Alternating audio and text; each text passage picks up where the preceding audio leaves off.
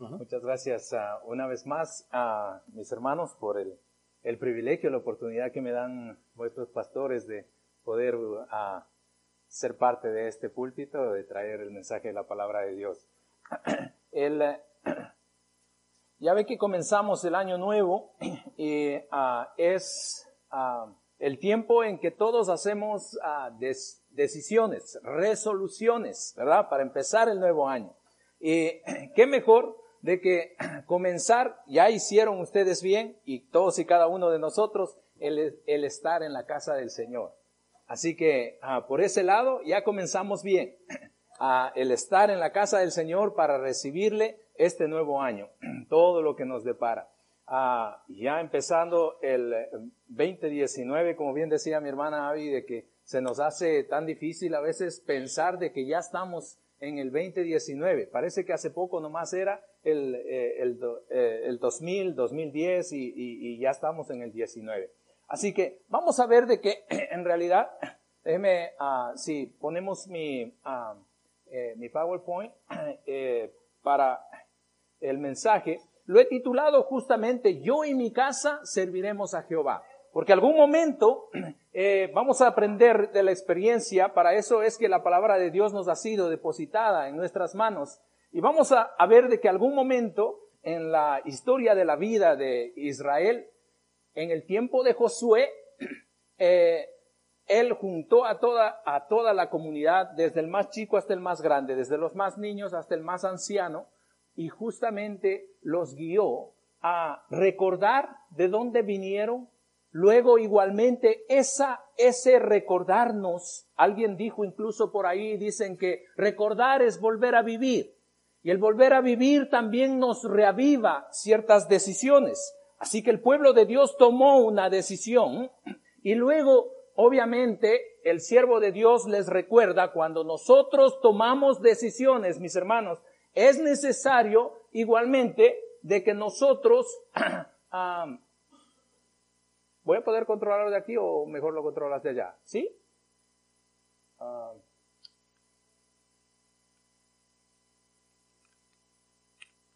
no, mejor controla, contrólalo desde allí, por favor.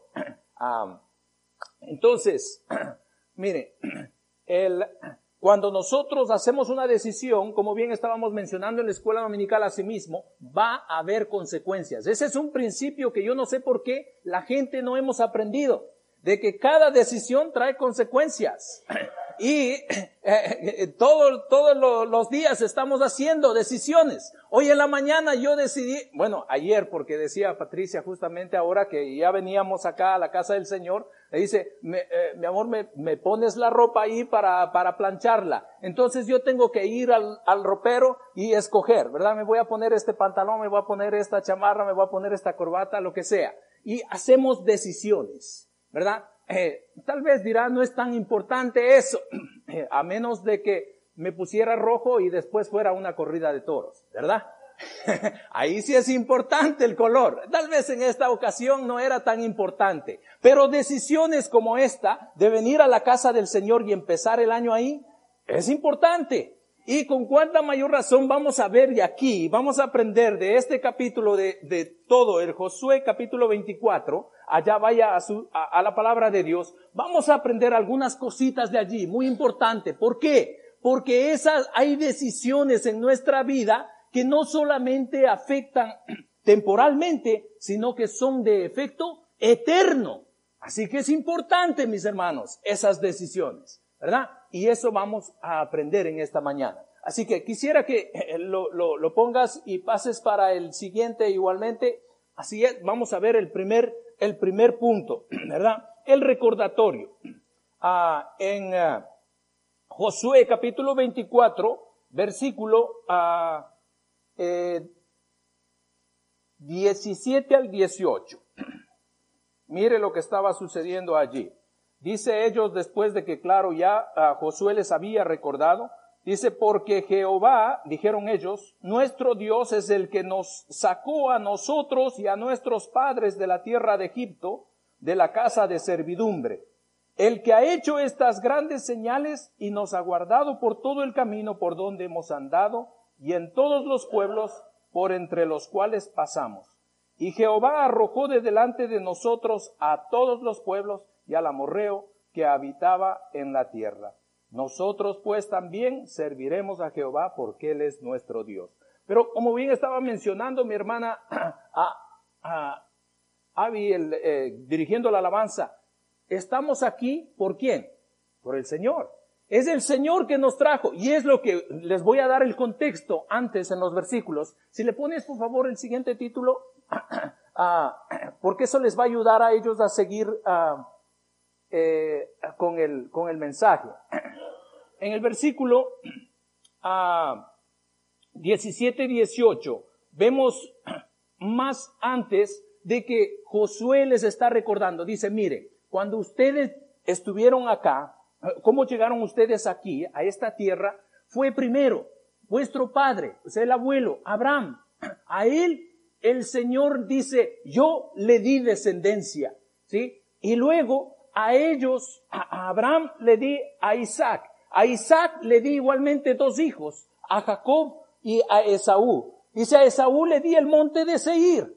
Y ustedes pueden leerlo allí porque es bastante el material para ponerlo junto en estos puntos que queremos aprender. Y después dice, y a Jacob, eh, Jacob, los hijos de, de Jacob y sus hijos bajaron a Egipto. Y ahí ellos, esclavos, clamaron a mí. Y yo envié a Moisés. Y él los sacó de allí y vieron mi mano poderosa como los saqué de allí de esclavitud a la tierra prometida, una tierra que ustedes sus padres ni sembraron, que ahora ustedes viven, comen de la tierra que ustedes no sembraron, viven y moran en una tierra, en, ciudades que ustedes no construyeron y igualmente están en una ciudad que no les pertenece a ustedes. ¿Acaso eso no se nos hace muy real para nosotros? Justamente yo decía, ¿acaso no necesitamos recordar nosotros eh, eh, eh, esto? Ah, se identifica tanto, estaba yo recordando y pensando, dije, se, hace tan claro en nosotros recordar y se aplica nosotros como inmigrantes. Ahora mismo estaba yo meditando en mi familia, ¿verdad? Yo fui de, la familia Montalvo, el primero que llegó acá a los Estados Unidos en 1991 para el seminario. Y el Señor podría recordar ahora mismo a mis hijos. Eh, eh, a Elías y a Patricia yo los traje de Ecuador y luego yo les di hijos a, a, Diego y a Kimberly. Kimberly nació aquí en, aquí en San Antonio, Texas. A Diego lo trajimos de, allá de Ecuador. Y el Señor estaría diciendo, y hijos, yo les, yo los traje a vuestros padres hasta acá. ¿Sí? Y ahí les di descendencia. Y ahora ahí Ah, justamente ahora estamos aquí, regresamos del campo misionero, como algunos de ustedes ya lo saben, gracias a qué? A, Samuel, al nieto. Y dice, y, ahora, y les di también, les bendije con un nieto. Y, y, es por eso que están ustedes ahora aquí en Estados Unidos. ¿Pero por qué? Porque yo los traje a sus padres. Yo les di descendencia. Y ahora ustedes están comiendo de campos que ustedes no sembraron. Ciudades están habitando que ustedes no pertenecen, no es la tierra de ustedes. Y sin embargo, están viviendo en casas y ciudades que ustedes no construyeron tampoco. ¿Acaso no se identifica eso con nosotros? ¿Verdad? Yo creo que aunque estemos ahorita, segunda, tercera, cuarta generación, que usted diga, no, yo ya soy ciudadano americano, no me vengan con eso, de que yo soy inmigrante aquí. No, no, yo, yo, yo ya soy americano, yo nací aquí el Señor nos recuerda, y es bueno, mis hermanos, si es que tal vez jóvenes nos estamos olvidando de eso, estar orgullosos de nuestro trasfondo. ¿De dónde nos trajo el Señor? El Señor nos trajo de allá, de atrás. Y tal vez los, los ancianos, los, los, los, los ya adultos, tal vez recordamos o podemos recordar, los abuelos, y decir cuántas veces tal vez no estuvimos clamándole al Señor y diciéndole al otro lado, llorando, ¿verdad? Señor, solamente te pido con que me lleves a salvo allá, al otro lado, y yo estaré contento y agradecido de estar allí, ¿verdad? O después que ya llegó tal vez con que me des un trabajito, con que me des una trailita, con que me des un cuarto, yo estaré contento. Y como bien decía mi hermana, y sin embargo, como que empezamos a sentir un vacío y a olvidar igualmente las bendiciones y los beneficios que el Señor nos ha dado. Así que, ah, cuidado nos empieza a suceder ello Porque tenemos que recordar de dónde el Señor nos sacó. Eso nos va a ayudar a recordar, a vivir, a, a estar agradecidos del Señor y también sabe qué, esa gratitud nos va a llevar a hacer decisiones, decisiones correctas. ¿Sí ve? Entonces, y es lo que pasó después. Igualmente, como vemos en mi texto, en el versículo 15, vayan allí a las escrituras, mire, en el versículo 15, asimismo de Josué, capítulo 24, dice así, y si mal os parece servir a Jehová, les seguía diciendo Josué, hablando de, ya después de recordarles de dónde les trajo el Señor, dice, y si mal os parece servir a Jehová, escogeos, ahí está la decisión, ¿sí ve?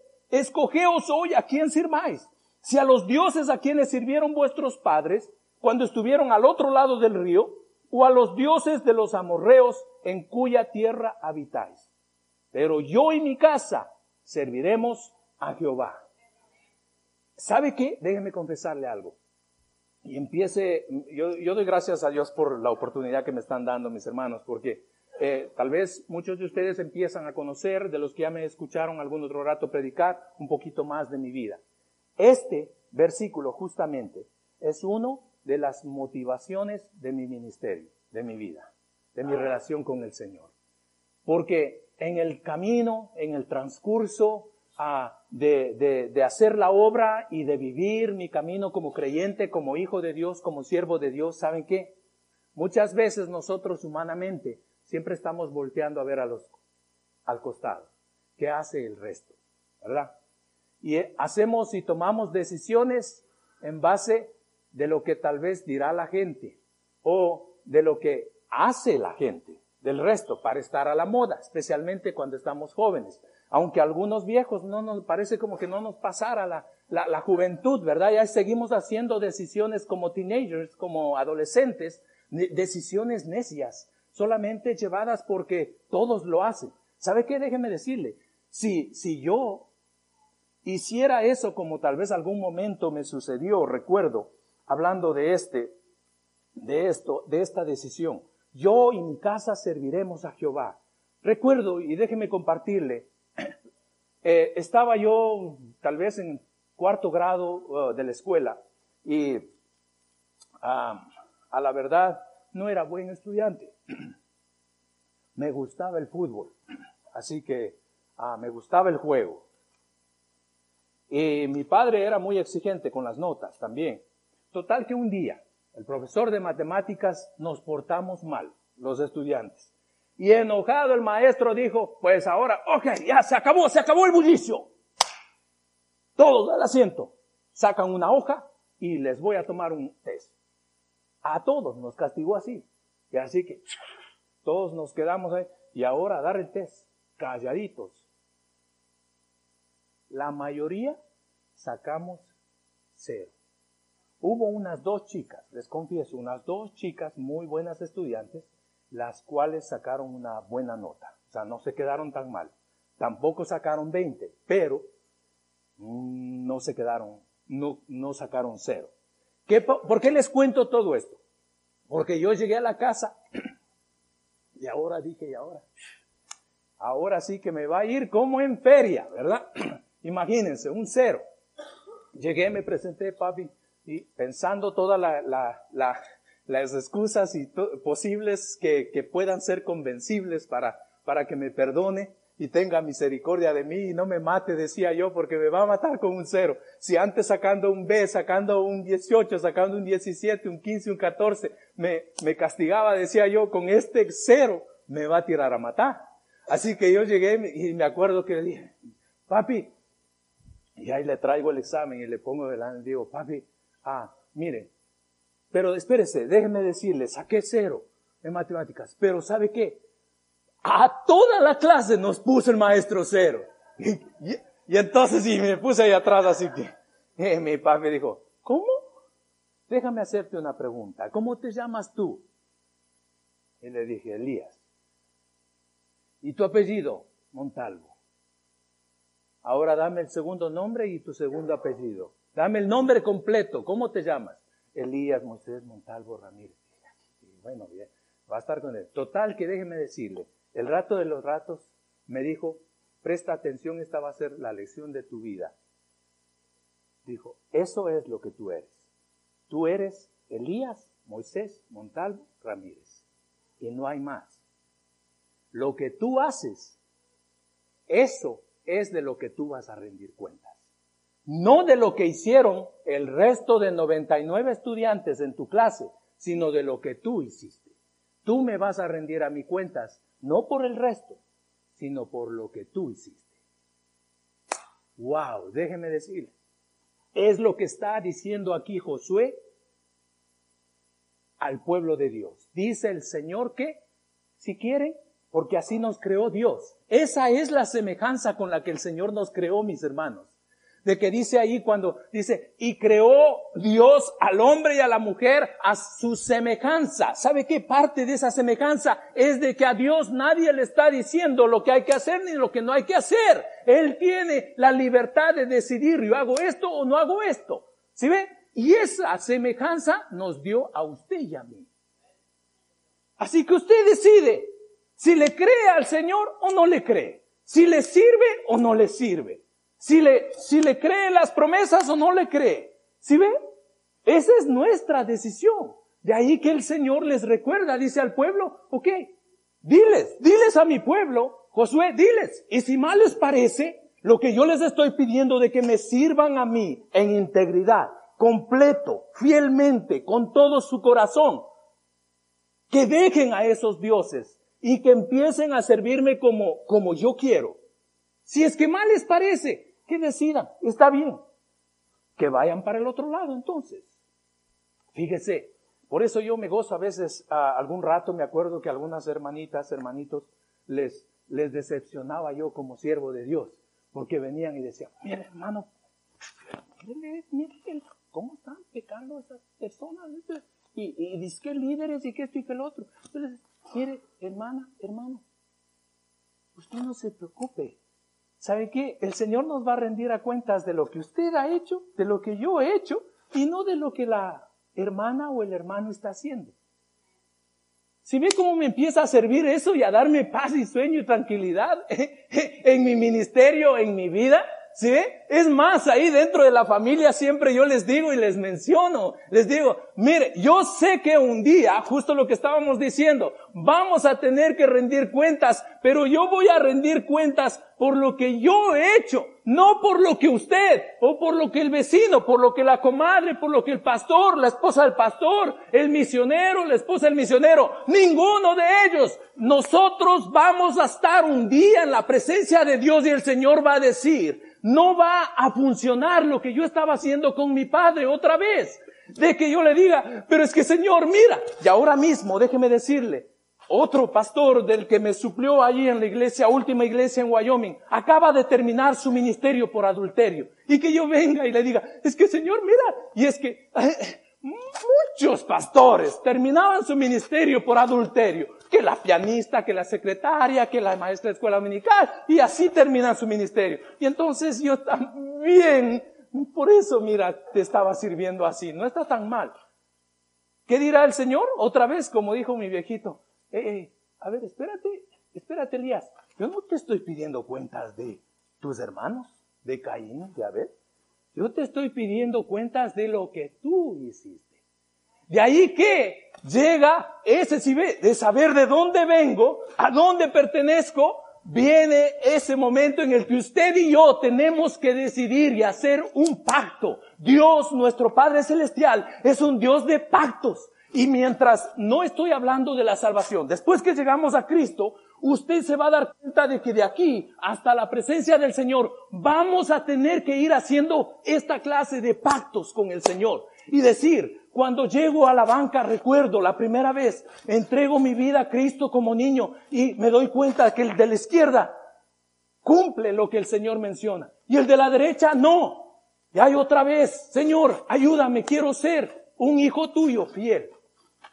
Llego al seminario, lo mismo, el mismo cuento. Había seminaristas que realmente ahora mismo ya no están en el ministerio. Graduamos de 150 seminaristas y ahora estamos en el ministerio. Si usted cuenta con las manos, son 10 que estamos verdaderamente en el ministerio.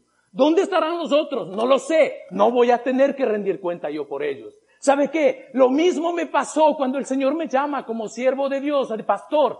Y ahora veo igualmente que hay pastores que terminaron bien, pastores que terminaron mal. Y ahora digo, Señor, otra vez, Señor, ¿sabes qué? Ayúdame, yo quiero ser que ese siervo fiel que te sirve en integridad y con todo su corazón, con toda su alma, con todas sus fuerzas, solamente poniendo mi mirada en ti. ¿Y sabe qué?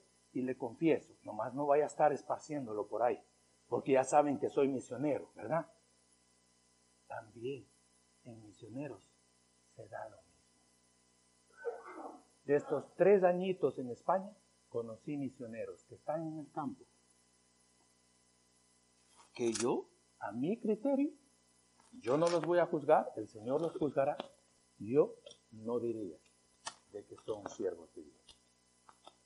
Pero yo no voy a rendir cuentas de ellos, ¿me entiendes?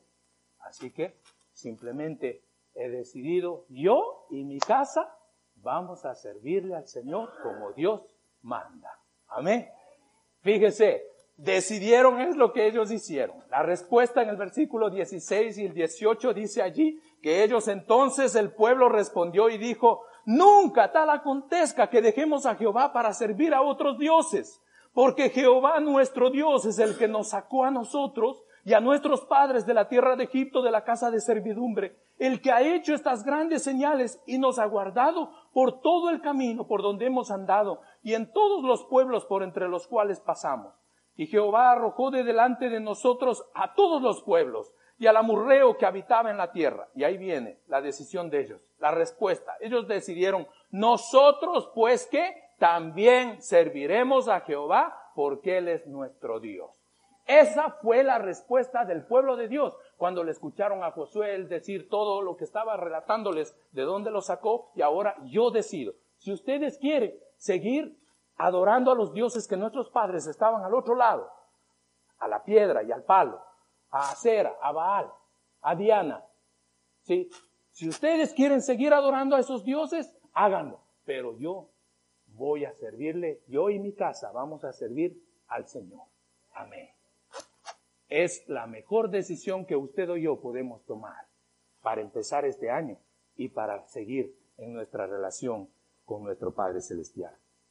Ahora, pero ¿sabe qué? Cuando eso sucede, es necesario que haya una advertencia. ¿Por qué?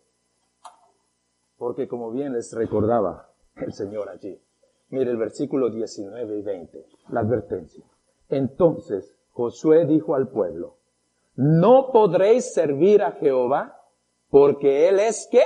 Dios santo y Dios celoso. No sufrirá vuestras rebeliones y vuestros pecados. Si dejareis a Jehová y sirviereis a dioses ajenos, Él se volverá y os hará mal y os consumirá después que os ha hecho bien. La apostasía no es recomendable para nadie, mis hermanos. Algún rato recuerdo yo que alguien me decía, hermano pastor, sus mensajes son muy fuertes. Ah, y yo les decía, bueno, la palabra de Dios es fuerte, pero al mismo tiempo es buena y es saludable, porque así es. ¿eh? porque algún rato llegó el momento en el que el Señor puso en mis labios y les dije, oiga, mi hermano, mi hermanita, déjeme decirle desde aquí, lo que el Señor está diciendo ahí, si usted cree que el mundo le puede ofrecer algo más, vaya. Dele vuela la hilacha ya y siga, siga intentándole, buscando en las cosas, en sus dioses, en los altares, en los placeres, en lo que usted quiera. Sígale, sígale buscando. Pero cuidado, si usted le dice sí al Señor, Dios no puede ser burlado. A Dios no le podemos engañar. A Dios no le podemos mentir. Él sabe.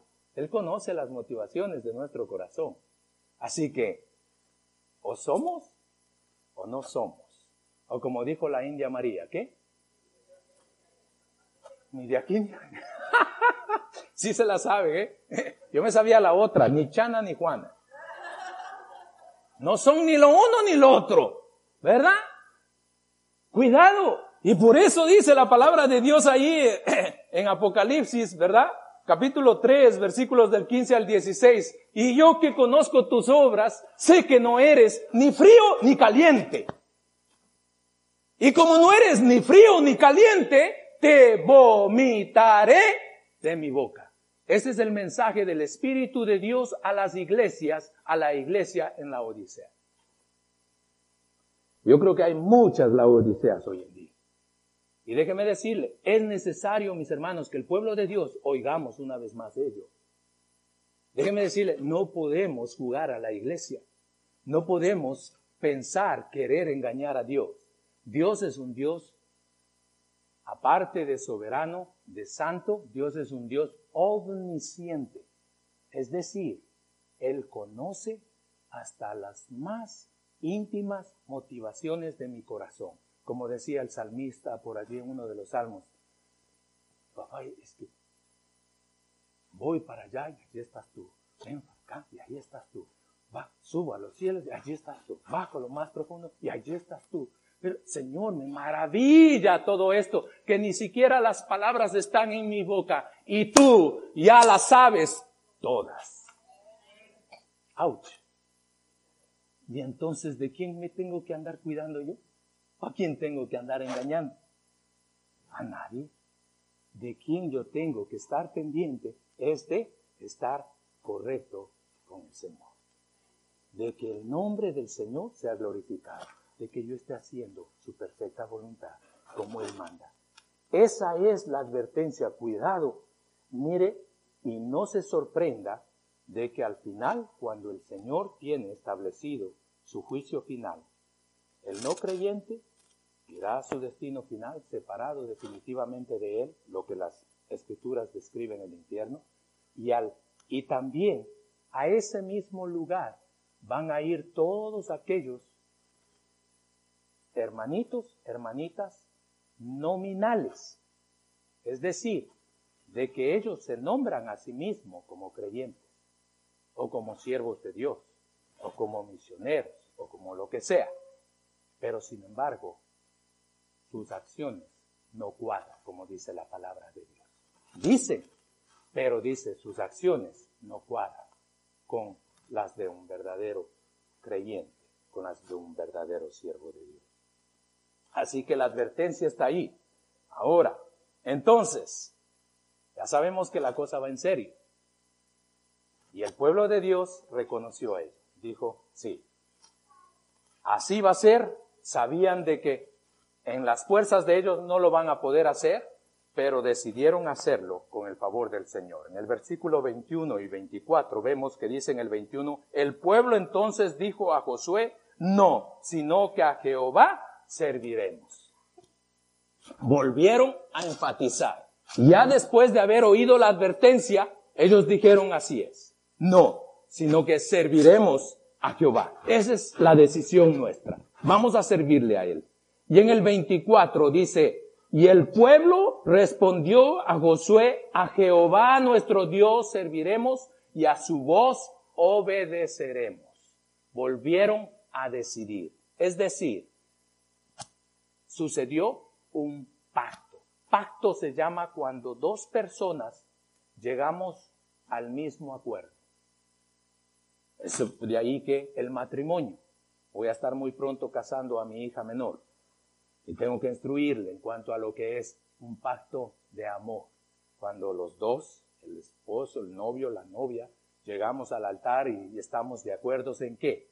En que nos vamos a amar en las buenas y en las malas, en la salud, en la enfermedad, en la pobreza y en la riqueza, hasta que la muerte nos separe. Es un pacto, si ve? O sea, son dos personas poniéndose de acuerdo en los mismos, en las mismas condiciones y los mismos argumentos y decir la misma verdad. A esto llegamos y lo sellamos. El pueblo de Dios dijo sí, Señor, así es. Vamos a hacer ese pacto con ese Dios santo y el Señor dijo, sí, yo los quiero, como bien menciona después Pedro, ¿verdad? Los compré con la sangre más preciosa, que es la sangre preciosa de su Hijo Jesucristo. Así que el pueblo confirmó y estaban decididos a cumplir. Entonces, ahora. Pero eso trae, obviamente, que hay que hacer una tarea. No se queda ahí nomás, mis hermanos. En el versículo 23, si nosotros hacemos como el pueblo de Dios, llegamos ya después de ser advertidos a hacer ese compromiso con el Señor, ese pacto, pues ahí nos queda una tarea por cumplir. En el versículo 23. Quitad pues ahora los dioses ajenos que están entre vosotros e inclinad vuestro corazón a Jehová, Dios de Israel. Así es. Es decir, mire, un verdadero arrepentimiento va a traer cambio y transformación. Quien no está sinceramente arrepentido, usted va a ver de que no hay nada de cambio. Así que ese dicho que tenemos acá en Norteamérica, ese I'm sorry, recuerdo yo que muchas veces a mis hijos los, los tuve que enseñar y corregir en cuanto a ellos. Y tener que decirle a mi hijo, a mi hija, cuando tú me dices I'm sorry, quiere decir de que no me lo vas a repetir. ¿Sí? No es de que I'm sorry y ¡pum! Okay. Le, le, tocó a su hermana. Muy bien, bueno, ya. Supongamos, hay casualidades, ¿verdad? Y después otra vez, I'm sorry. Le dije, a ver, déjenme decirles y ponerles bien claro estas dos cositas aquí. Cuando ustedes, hijitos, dicen, I'm sorry, tiene que ser con un fruto, ¿sí? Igualmente, cuando venimos al Señor y decimos, sí, estoy arrepentido, acepto este compromiso, Señor, hago este pacto con, ese Dios santo, tú reconozco, me has traído hasta aquí, te debo todo a ti. Y en mi corazón no brota más que una satisfacción y una gratitud de hacer este compromiso y decir, sí, Señor, lo menos que puedo hacer es darte mi vida para servirte a ti hasta que me llames a tu presencia. El rato que hacemos ello, ok, el Señor dice ahora, ¿qué? Demuéstramelo. Show it. Y es lo que les está diciendo ahí. Dice, muy bien, esto han decidido, pues entonces ahora tienen que quitar los dioses ajenos que están habitando entre vosotros. ¿Y acaso no es cierto, mis hermanos? Yo justamente había puesto ah, ahí una fotografía. Ah, eh, si ven ahí a, ese gordito que está ahí atrás, está lleno con la mano de, de dinero y de cosas así. Es cierto, si lo aplicamos a nuestro día, tal vez nosotros ya no adoramos, o tal vez usted ni yo tenemos altares con, con vírgenes, con santos, ah, eh, con la piedra, el palo, no andamos haciendo romerías, ni, ni, sacrificios, ni andamos haciendo tal vez, ah, yo qué sé, ¿verdad? Pero sin embargo, ¿acaso no hay otros ídolos que nosotros tenemos como pueblo de Dios? Que el Señor nos está mencionando. Si hacemos ese pacto y ese compromiso con el Señor, el Señor puede estar diciéndote a ti y a mí en esta mañana, necesitas entonces derrumbar ese altar que tienes levantado allí, que yo no, que yo no lo, yo no te lo he puesto, tú lo levantaste. Puede ser el dinero, puede ser el trabajo, déjenme mencionar algunos, puede ser a los varones jóvenes y incluso también jovencitas, lo que sea, igualmente algo tan popular hoy en día, la pornografía, la fornicación, el placer, el adulterio, la mentira, el chisme, la lascivia, y podemos seguir mencionando un montón ¿verdad? Ya me entendieron de qué se trata. ¿Qué es el pecado? El pecado no es más que toda palabra, acción o pensamiento que desagrada a Dios, que no va de acuerdo con su palabra. Eso es el pecado. Y para hablarnos de la severidad algún rato justo, el Señor ahí en Marcos capítulo 9 versículos 47 al 48, ustedes revísenlo después o en caso lo que sea, pero déjenme mencionarle brevemente. El Señor Jesucristo hablando de la severidad del pecado, de cómo afecta a nuestras vidas, Él dijo ahí, dijo, ¿y saben qué? Si es que tu ojo te es causa de caer, sería mejor que te lo saques y quedes tuerto y que entres en el reino de los cielos, a que por este ojo seas echado en el lago de fuego. Y si esta mano te es causa de caer, les dijo, sería mejor de que se mochen y que entres manco al reino de los cielos. Y igualmente habló de la pierna, ¿verdad? Y todo tiene un símbolo que sería todo un mensaje después. El pie, ¿a dónde andamos? ¿Dónde estamos frecuentando? La mano, lo que andamos cogiendo, lo que andamos topando, tal vez lo que no me pertenece.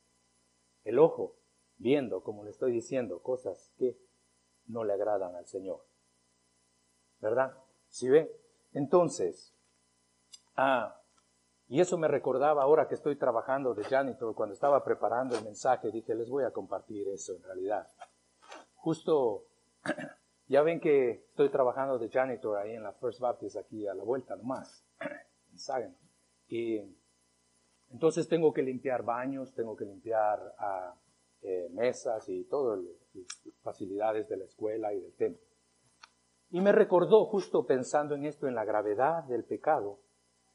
En una ocasión dice esta ilustración hablando de querer enseñar la gravedad del pecado o de las consecuencias.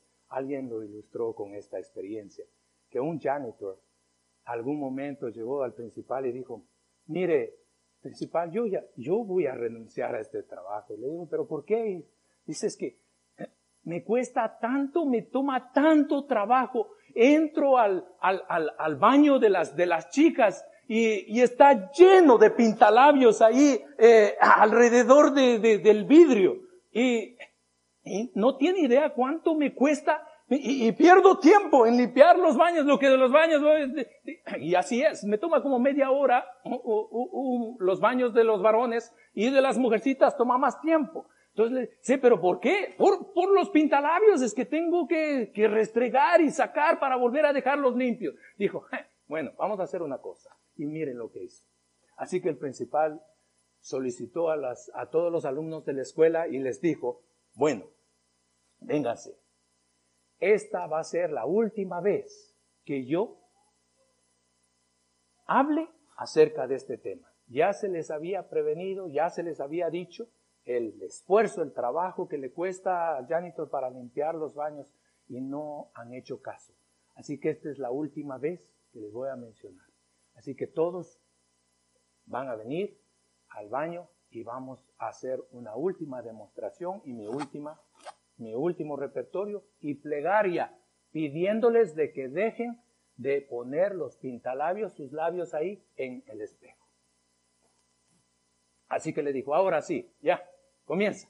Así que fue el janitor y cogió un, un trapeador largo y entonces levantando la tapa del sanitario, cogió, metió el, y, lo mojó en el agua del, del, sanitario, del toilet, y, y lo puso y empezó a restregar los espejos de la, de la, y después otra vez, entonces cogió un trapito seco y volvió y puso, lo remojó un poquito y empezó a seguir quitando y después ya papel seco y para limpiar.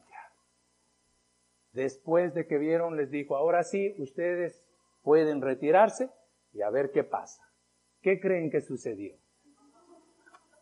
No volvieron las chicas a poner, a pintarse los labios y a poner ahí, a poner en el, en el, en el espejo, ¿sí? A veces yo creo que el Señor es lo que justo está pensando, a veces tal vez necesita o necesitaría a nosotros mostrarnos, y es lo que estaba queriendo mencionar. Más vale que entres, Elías, más vale de que, mira, te vayas tuerto. Si es que así es, ¿verdad? Ah, más vale que te vayas manco. O sea, pero córtate eso y déjale ahí, sacrifícalo. Pero no hagas lo que va en contra de la voluntad del Señor. So, hay una tarea por cumplir. Tenemos que someter esas cosas, mis hermanos. Y es entonces que va a venir la bendición. Y tenemos un testigo. El versículos 25 al 27 dice la palabra de Dios así, miren. Luego que ya pasó todo esto, dice entonces Josué hizo pacto con el pueblo el mismo día y les dio estatutos y leyes en Siquem. Y escribió Josué estas palabras en el libro de la ley de Dios y tomando una gran piedra, la levantó allí debajo de la encina que estaba junto al santuario de Jehová. Y dijo Josué a todo el pueblo, He aquí, esta piedra nos servirá de testigo, porque ella ha oído todas las palabras que Jehová nos ha hablado. Será pues testigo contra vosotros para que no mintáis contra vuestro Dios. ¿Y sabe qué? Le cuento, a algún día que prediqué este mensaje en la primera iglesia bautista en Evanston, Wyoming, que el Señor me dio el privilegio de fundar. Cuando prediqué, tenía yo una roca aquí en el, en el púlpito. Prediqué y justamente después de terminar el mensaje le pedí a uno de los hermanos, los diáconos, que pusiera esa piedra de testigo del pacto de los que habíamos hecho ese compromiso ese día. Y hasta el día de hoy está ahí afuera, en, la esquina del, del, del ya, ahí en una esquinita del césped, le hice que lo sacara, lo puso en cemento y ahí está la, la piedrita pintada de rojo. Es lo que hizo Josué con, para ayudarnos al ser humano. Ahora, nosotros, dice la palabra de Dios en Deuteronomio 9, que Josué justamente les recordó, y Moisés igualmente al pueblo. Dice, miren, estas tablas que he recibido en el monte Sinaí, ¿saben qué? Las escribió Dios con su propio dedo. Y ahora, esas tablas, luego el escritor en Hebreos nos dice, ya no será así. Ya no las van a tener en piedras, ni en, ni ni en pergaminos, ni en nada de eso. Lo va lo voy a escribir en las tablas de su corazón. El verdadero siervo de Dios, ¿sabe qué? Sabemos de que un día esto ya nos va a faltar. Esto ya no va a estar dependiendo de ello. Los mandamientos, las enseñanzas, los estatutos del Señor los llevamos en el corazón. Y allí que ahí es donde nosotros seguimos diciendo, a ti te serviremos. Yo en mi casa serviremos a Jehová.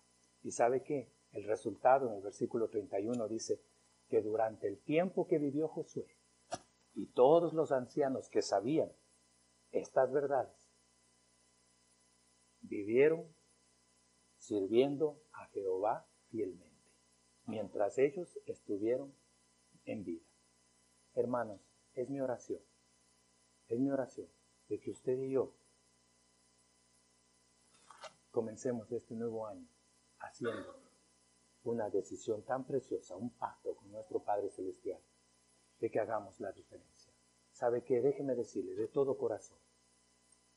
Hoy en día, hoy, hoy más que nunca, el mundo allá afuera que necesita de Cristo está necesitando una iglesia genuina, una iglesia verdaderamente rendida al Señor, que concuerde lo que predicamos con lo que hacemos.